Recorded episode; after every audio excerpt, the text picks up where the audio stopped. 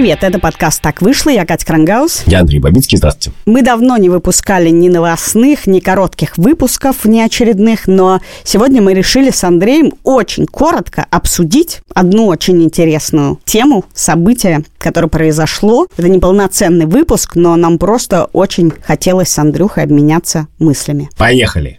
Это новый сингл, так говорят рэперы, сингл Оксимирона. Это за долгое время новая песня. Слушай, у меня вопрос, прежде чем к этике перейдем. А вот скажи, у рэперов у них есть мелодия, когда они поют? Потому что у меня нет слуха, я это не знаю. Знаешь, когда он поет, он на одной ноте, как священник, или он вот так вверх-вниз? В нас с тобой мало общего, мы редко сходимся, но в отсутствии и слуха, и голоса мы с тобой едины. Поэтому я не знаю. Но у нас подкаст про этику, а не фонетику. Подписывайтесь на наш телеграм-канал, где мы всегда обсуждаем новости. А здесь в последнее время мы обсуждаем книжки и разных профессионалов. Сегодня мы поговорим о новом клипе Оксимирона, где он рассказывает душераздирающую историю десятилетней давности и прошедших с этого момента 10 лет. История вкратце такая. 10 лет назад, когда Оксимирон приезжал из Англии и был восходящей рэперной звездой, Дисел. Хочешь, я расскажу эту историю быстрее в 10 раз? Его поставили на колени, дали леща, записали на видео и шантажировали этим. Ты человек без глубины, без чувства. Это факты. То, что происходило 10 лет, описано в его 10-минутном видео. Он повсюду, там миллионы миллионов просмотров. И это публичная психотерапевтическая сессия 10-минутная. Теперь я, когда учусь, знаю, что в лакановском анализе бывают 10-минутные сессии, короткие, потому что времени принципиально в которой он рассказывает, что произошло и происходило с его мужской идентичностью в связи с этим эпизодом и с тем, как он пытался его скрыть и пережить. Да. Это произведение биографическое произвело какое-то невероятное впечатление на всех, кто его смотрит, потому что, кажется, он задевает много мужских струн и вообще такое публичное мужское обнажение, мужская переработанная слабость и рефлексия, которую мы редко наблюдаем. Ну да, но мне еще кажется, что она не просто мужская, а она как бы гипермаскулинная, потому что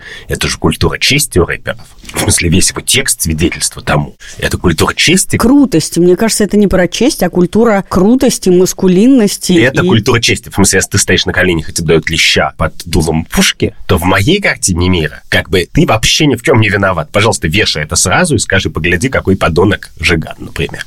И все, и дальше как бы ты это забыл через два дня. Ну, может, не забыл, вообще пушку сложно забыть, я думаю. Он про это не рассказывает, Оксимирон, но вообще-то мне кажется, что просто тот факт, что на тебя реально направляют пушку, он довольно страшный. Меня никогда не направляли, по всему, что я знаю. Но это культура чести, это дать леща. Он говорит подщечина, кстати. И я вслед за ним, хотя, конечно, она пощечина. И дать леща – это унизить человека, поставить его на колени – это унизить его. И проблема именно в этом унижении, в том, что в культуре чести, если ты унижен, даже если ты в этом не виноват, то твой статус меняется, ты переходишь как бы на статус ниже. Но интересно, дело ли только в том, что он прошел терапию, а он проходил терапию, и об этом он говорит в песне. Несогласованная демонстрация попроще, чем своих позорных демонов люстрация концентрация Сбрасываю хоть немного эго-тиранию Года полтора без соцсетей терапия. Или дело еще и во времени, и в том, что происходило последние несколько лет, в том числе с разговорами про маскулинность и слабость и все такое. Тогда, 10 лет назад, там же было как? Два чувака. Шок и э, Оксимирон. Гопник и ботаник. И Шок его видео вышло сразу. Он сказал, что он напишет заяву, свалил в Германию, кажется. А видео Оксимирона тогда не вышло, о нем все знали вокруг него и часто упоминали это в батлах. И он, собственно, говорит, что это был секрет Полишинеля. Но, несмотря на это, он выбрал публичные извинения и потом участвовал во всяких видео, каких-то презентациях и вообще изображал дружбу с этим Жиганом. Да, но интересная часть состоит в том, что, по крайней мере, из текста Мирона мы этого не видим нигде. Непонятно, его реально шантажировали или как бы это было невысказанное отношение. Так просто, чувак, приходи, а чувак приходит, и как бы никто по не умолчанию, говорит. Да, по умолчанию. Вот мне это как бы интересно, потому что я еще буду об этом говорить. Мне кажется, что тут очень много умолчаний, на самом деле, в этом тексте. Но это интересный вопрос. Мне вот интересно, что он извинился, и это в его картине мира был более допустимый поступок публично, чем э, если бы увидел увидели, как он стоит на коленях. Подожди секунду, это не Оксимирон придумал культуру чести. Это не штука, которую ты можешь придумать и сказать, я сейчас как моральный философ тут все разложу и скажу, что выше, что ниже. Это культура, в которой есть набор оскорблений, которые нельзя сносить. А извинения – это ок. Публичное извинение – это что-то, что может себе позволить человек, хотя, конечно, он не любит делать, но может себе позволить. А, конечно, некоторую обиду, нанесенную тебе, или обиду, нанесенную, я не знаю, твоей родственнице, в культуре чести, конечно, не... И поэтому, собственно, что интересно, рэперы это непрерывно, если ты слушал батлы, используют. Но в смысле, даже очень усталый рэпер, который же не может это говорить, когда он, значит, участвует в батле, он что-нибудь скажет про маму своего соперника. И это игровое переигрывание этой самой культуры чести, в которой они живут реально. Ну, как их персонажи живут, потому что каждый рэпер, как мне кажется, это не человек, а такой персонаж, которого они строят как компьютерную игрушку. Но мне еще кажется, что, конечно, очень важно, что за последние последние годы, несмотря на то, что рэп существует, рэп-батлы существуют, и все существует, культура чести все равно сменилась на культуру жертвы в некотором смысле. И она затрагивает и рэперов, и это довольно круто. Жизнь это компромиссы, это плохо не всегда, но у некоторых из них слишком высокая цена.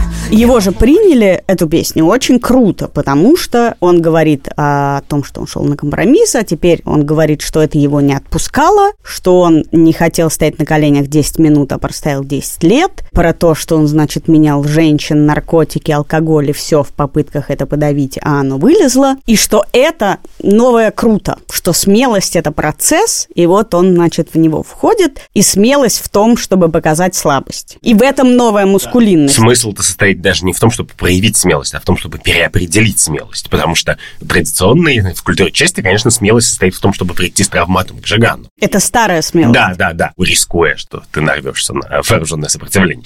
Смелость, которая стоит в том, что ты просто говоришь вслух о том, что тебе стыдно, и, и эта смелость, которую, надо сказать, я тут сверху вниз обсуждаю Оксимирона, но, конечно, мне она не свойственно, но точно меньше, чем ему. Это, ну, какая-то новая другая смелость. Ну, в смысле, это такая проработка травмы. Он начинает клип с этих 10 секунд видео, которое он пытался прикрыть никогда, чтобы никто этого не увидел. И это такая один из способов проработать травму, страх, вы встретиться так говорите, с ним. Психоаналитики, вы так говорите. Я еще только учусь.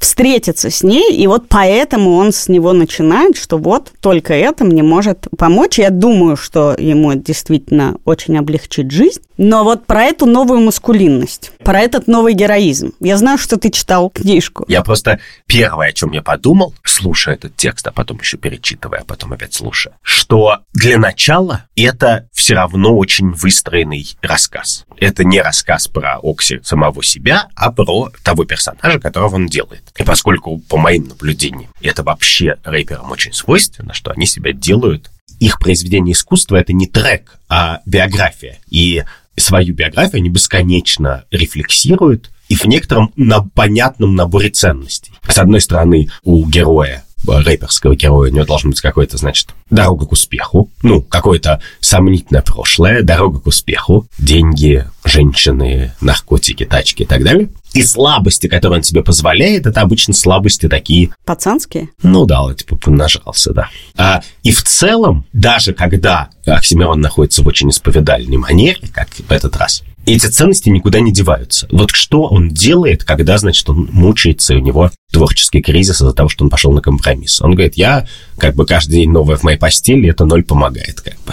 Понимаешь? То есть, в принципе, если тебя научили, что в рейверской биографии как бы проблему можно заливать только таким образом, то ты не можешь выйти из этой рамки уже. Слушай, это, мне кажется, прости, какая-то супер классика, которая мне всегда была непонятна. Например, если тебя бросила девушка, или ты бросил девушку и страдаешь, то первое, что э, делает человек, пойду нажрусь. Да. И это общая культура вообще-то довольно сомнительная, потому что легче тебе от этого не станет, но почему-то есть такая связка. Конечно, но вообще-то, прости меня за то, что я совершенно не эмпатически на это все гляжу, но этот рассказ – это рассказ литературного персонажа, художественного. И это очень видно потому, как выстроен этот рассказ, что там есть, а чего там нет. Как чувак решает проблемы. Вот таким образом. Значит, как, из чего состоит его жизнь. Его жизнь состоит из его, на самом деле, публичных демонстраций. Так, вышел на митинг, да. собрал стадион, вышел новый концерт, перешел на новый лейбл и так далее. Это очень специфический способ вспоминать про свой стыд. Потому что если человека 10 лет что-то мучает, да, то есть еще миллион вещей, про которые хочется, ну как, про которые ты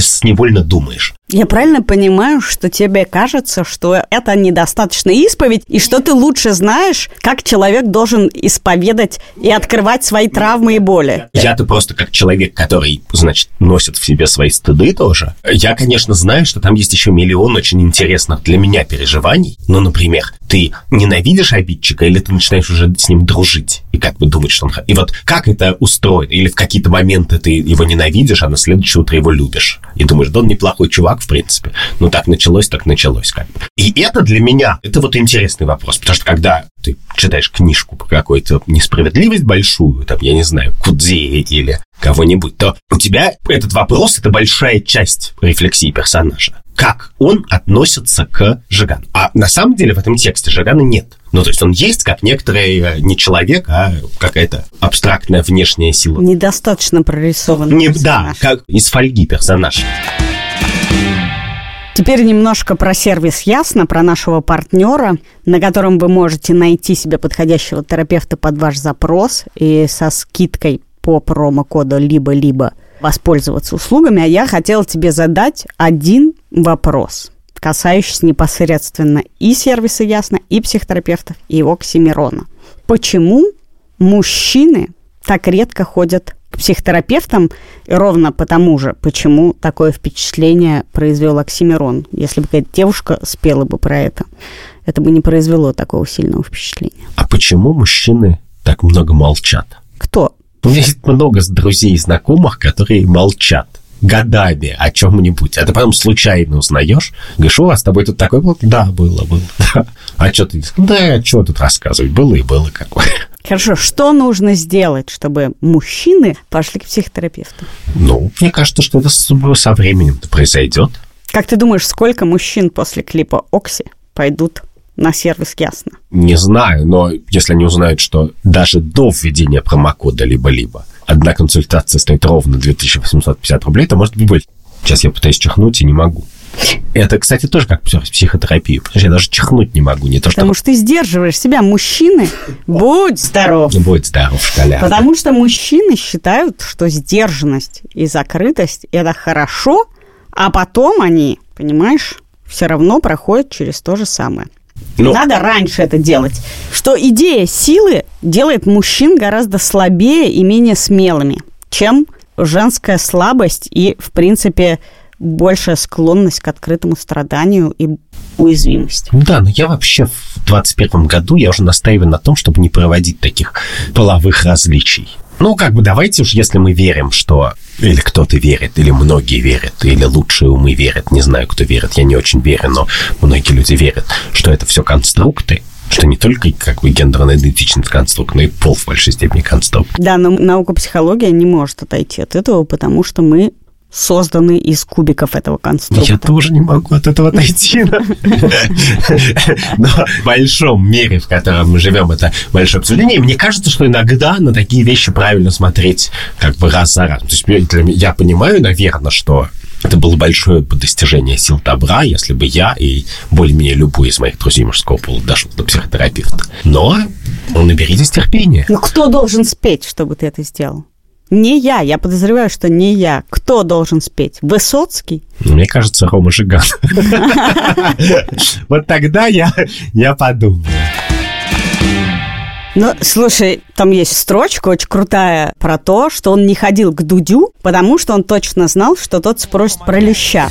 Каждый оппонент на батле стелит про лещей мне. Запретная тема, но секрет Полишинеля Я всегда молчу, в этом я герой поколения. Не пойду к Дудю, он точно спросит про колени. И я думаю, что теперь он, конечно, пойдет к Дудю. Это буквально приглашение было. Да, типа, чувак, я готов И, конечно, Дудь спросит и про Жигана, и про, возможно, все то, что ты говоришь. Безусловно, это произведение Он даст интервью и ответит на многие вопросы, которые ты ему задаешь. Но, в принципе, психотерапия и проработка травмы не занимает 10 минут. Люди годами ходят на анализ, на терапию, и, наверное, все это проработают и стокгольмский синдром и прочее. У нас это все впереди. Я хочу сказать такую штуку, что поскольку он герой, то мне интересно не часть про терапию, а часть про героев. Но поскольку Оксимирон знаменитым образом делал рекламу книжки Кэмпбелла «Тысячеликий герой», которая буквально описывает типически биографию героя, что лиц у него тысяча, а проживает он один и тот же сюжет.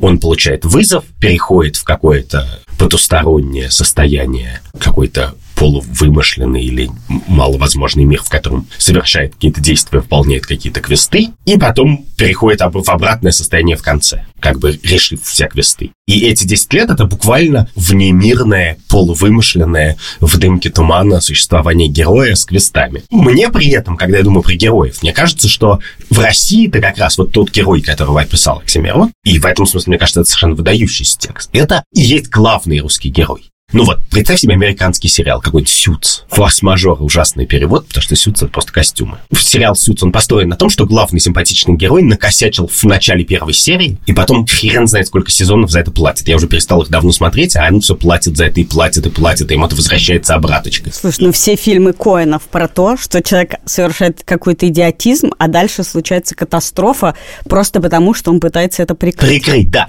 И на самом деле мы все абсолютно понимаем, что это и есть герой современности. Потому что герой прошлого, он боролся как бы с богами и судьбой. И поэтому у него были вот эти кембеловские как бы сюжеты. А герой современности, он борется исключительно с собой. Все хорошее и плохое он создает только сам. И этого уровня наша массовая культура достигла. И дальше получается, что вообще-то есть ровно два вида героев. Двуликий герой. Значит, есть герой номер один, который что-то маленькое зафакапил в начале первой серии, а потом за это платит все время. Этому возвращается только он, только он наладит себе жизнь, как ему это прилетает снова.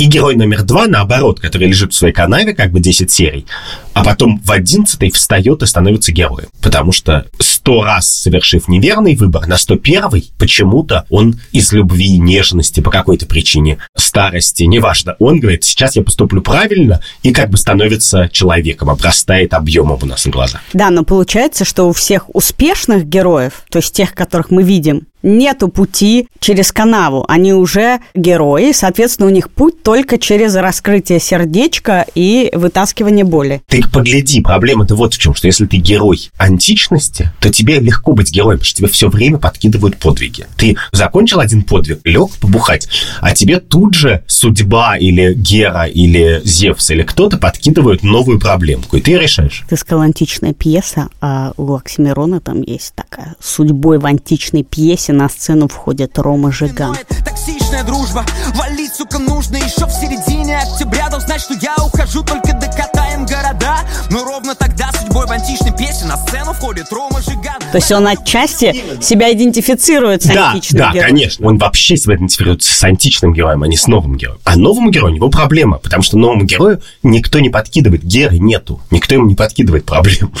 И Его проблема он должен сам себе придумать, чтобы их решать. И, в частности, поэтому этот способ накосячить в начале такой эффективный, потому что это ты себе гарантируешь 12 подвигов потом, если ты хочешь выйти из них. То есть ты считаешь, что он подменяет своих демонов внешним роком? Да. Что он перекидывает вину на Жигана, а на самом деле все это внутри него? То есть он говорит про Рому Жигана, но именно то, что его там нет, ты говоришь, он герой из фольги, это про то, что все этот эпизод, эти 10 секунд, а на самом деле 10 лет все происходило внутри него. Да, я просто тебе говорил, что язык описания у Оксимирона, я вообще, честно говоря, разделяю Оксимирона и персонажа песни «Кто убил Марка», потому что, в смысле, литература восьмой класс, автор не равен персонажу и так далее.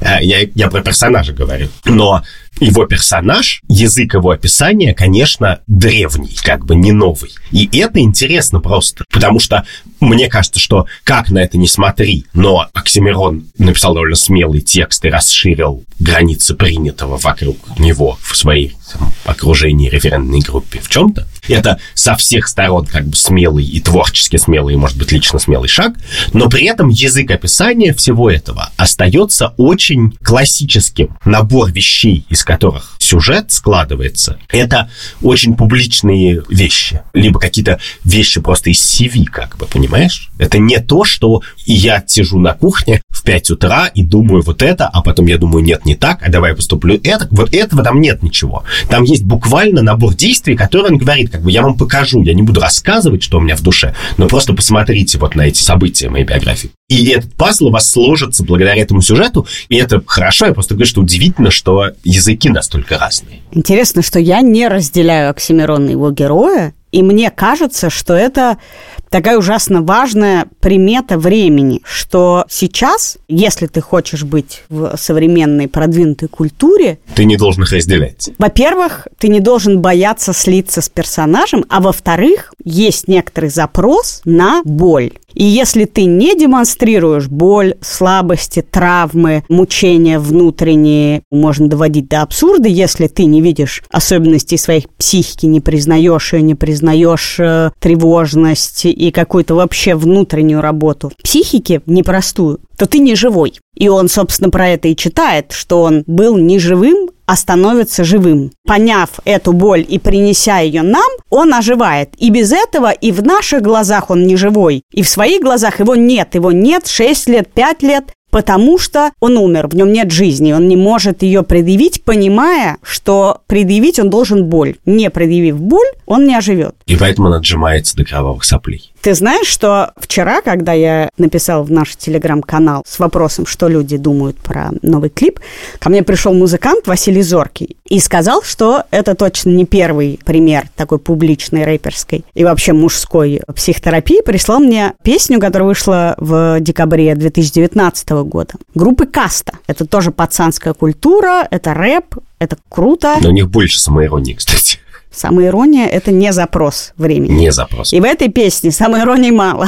Здесь четыре куплета, которые читают четыре участника. И каждый по полторы минуты психотерапии. И там даже я нашла текст э, песни, где в конце объясняется, кто какую больку приносит. И там один, Влади, рассказывает о разводе, Шим про смерть отца, Хамиль бросает ребенка, читает от лица человека, который бросает ребенка, и Змей а, рассказывает о женщине, которая в одиночку воспитывает сына. И там есть такие слова. Фифа на PlayStation или футбольный мячик. О чем на самом деле мечтает маленький мальчик? Мама не знает, мама сама как дитя. Мама не злая, Маня, попросту не до тебя. И еще там про папу есть. Глухая белая дверь. Папа, давай играть. Папа работает там. Папе нельзя мешать. Но я скулю в дверную щель. Папа, давай играть. Это же все классические предметы терапии. Папа, мама, развод, такая боль, сякая боль. Мне так кажется, что эти пацаны, они как бы крутые, и были крутые всегда, каст крутые, Окси крутой. И старческий взгляд на это был всегда про то, что это мальчишество. Такое пацанство, которое очень близко к мальчишеству и к невзрослости. И то, что они теперь выносят, ровно про то, что это маленькие мальчики, у которых много боли. И чтобы повзрослеть, им надо эту свою детскую боль про маму, про папу каким-то образом проработать. И публичность – часть этой проработки. Что ты как бы эту свою пацанскость меняешь на ранимость. Не удивлюсь, если они будут потом баллады писать все. Вот этот сюжет про Басту. Касту касту. Джиган-джиган. Но я его, конечно, не очень выкупаю, именно из-за того, что все-таки для меня это очень все литературная деятельность. Что это маркетинг? Я вижу очень много литературы, и в том, что делает Оксимирон, я вижу очень много литературы. Но, например, вообще-то в выступлениях, которые вел до этого, он очень завернут на версификации. Он придумывает какие-то очень небанальные рифмы, очень интересные какие-то слоговые решения ритмические. Он их напихивает прямо в, ну, в какой-нибудь бессмысленный батл с каким-то бессмысленным чуваком, он их напихивает прямо тон. То есть ты считаешь, что это буквально иллюстрация ради красного словца «Не пожалеет и отца»? Наоборот, подожди. И вот в этом тексте этого гораздо меньше. Этот текст довольно, ну, беспомощный. Для Оксимирона, который вообще-то говорит «я филолог, я филолог» сам, он все время это подчеркивает с каждой своей строчкой. И этот текст – это еще специальное упрощение. Он говорит, а теперь вы просто так, как бы как я. Но этот текст как бы упрощен с тем, чтобы это был искренний, честный рассказ. Но я-то не могу забыть, что со мной говорит человек, который мыслит себя филологом и мыслит себя создателем очень сложной формы языковой и стилистической. Ну, там можно ругать или хвалить его успехи в этом смысле, считать их поэзией или нет. Но я точно считаю, что он, а, может, лучше ты недоволен тем, что эта исповедь недостаточно литературна? Он точно может лучше. Но в смысле альбом Горгород, в смысле языка, это просто в 20 раз лучше, чем этот текст. Но ты понимаешь, что мы не можем ругать публичную исповедь. Ты не можешь сказать, я буду рассматривать это как литературный текст, и я тут не выкупаю, тут мне не хватает того, это невозможно. И он не сможет прикрыться тем, что это литература, и не знаю, такого не было, или тут я на самом деле не так уж я переживал, и спал я с одной женщиной. Этого не может быть. Он это, строил отношения, как мы знаем потом. это не соответствует той новой искренности, в которую он приносит это, это произведение. И он понимает, что уже Слава КПСС, он же Гнойный, уже выпустил разбор какой-то, но на самом деле ни один приличный человек не сможет сказать то, что ты говоришь, Андрюх. Что это недостаточная литература. Можно будет это слоган нашего подкаста. Ни один приличный человек не скажет то, что ты говоришь. Мне интересно, как будет происходить, потому что за этой проработкой, когда ты это все проработал, должно быть взросление. И взросление, и, собственно, следующий шаг после проработки боли, это обычно выставление границ. И как рэп-культура, и как творчество Оксимирона будет проходить следующий этап, выставление границ, построение здоровых отношений, не токсичных. Он же пишет, что у него был там шок, он был токсичный. Но на самом деле рэп-культура очень токсична. Батлы – это токс, возведенный в культ. Честно говоря, я могу быть очень наивным человеком, но если бы я познакомился с человеком, которого зовут Шок, то я бы сразу заподозрил, что меня ждут токсичные отношения. Но как может сочетаться дико токсичная культура с вот этой борьбой против токса и ограждения себя от токсичных людей и оздоровления, я вообще не понимаю. То есть что следующее? Либо он уходит в правозащиту, где и он тут намекает на то, что он слишком много молчал, люди выходили на площадь, он молчал, то он молчал, и что он поколение молчания и бла-бла-бла. Либо он уходит от себя, от героя, и начинает бороться за права всех, а их много, чьи права нарушаются в России. Но как герой я не понимаю, как он может выжить. Ну, там, кстати, про боялся простоять на коленях 10 секунд, а простоял 10 лет. Тут еще важно, что это видео должно было выйти 1 ноября 2011 года. А, как мы все помним, 23 сентября 2011 года все начали официально бороться с Путиным. Ну, вот и дата этого дня просто. И это тоже случилось 10 лет назад. И в некотором смысле, хотя там другая драматургия, как бы в этот момент тоже все стоят на коленях, как бы, и получают своего В леща. этот момент все встают с коленей. Это был момент, когда все встали с коленей, потом все довольно быстро присели обратно. Ну, условно говоря, все получили леща вот в тот день, когда, значит, э, рокировка, шмакировка, как бы. Да, и получив леща, все, ну, в смысле, не то, что улучшили ситуацию, но, по крайней мере, повозмущались, как бы. А он на этом фоне не возмущается. Да, это интересно. Странное совпадение просто. Андрюх, как ты думаешь, наступят ли времена, когда ты решишь исповедаться? Когда я повзрослею. И потом ты будешь только доброе говорить. Ты перестанешь говорить «мусора, позор России», а будешь бороться против несправедливости, но не токсично, не оскорбляя людей. Мне интересно, что ты на меня смотришь явно как на куколку или на гусеницу, которая может еще окуклиться, провести границы и прекрасной бабочкой как бы полететь в пространство Конечно, я верю. тысячеликих героев. Я верю, ты меняешься. Не знаю, я верю просто, что страстей во мне становится меньше, и поэтому тихий голос разума Нет, это неправда. В тебе не становится меньше страстей. Ты их подавляешь. Вот о чем поет Оксимирон. Что страсть, она жива, что ты жив, но что-то лежит камнем на твоей живости. И ты сбросишь его и запоешь. Сколько стоит шмот? Кому добавки? Вот из лав. Но главное, кто убил Марка? громах Куда смотрит милиция, гулят the dogs out Это был подкаст «Так вышло». Я Катя Крангаус. Я Андрей Бабицкий, Этот выпуск мы сделали вместе с редактором Андреем Борзенко продюсером Кириллом Сычевым. и звукорежиссером Максимом Асташовым.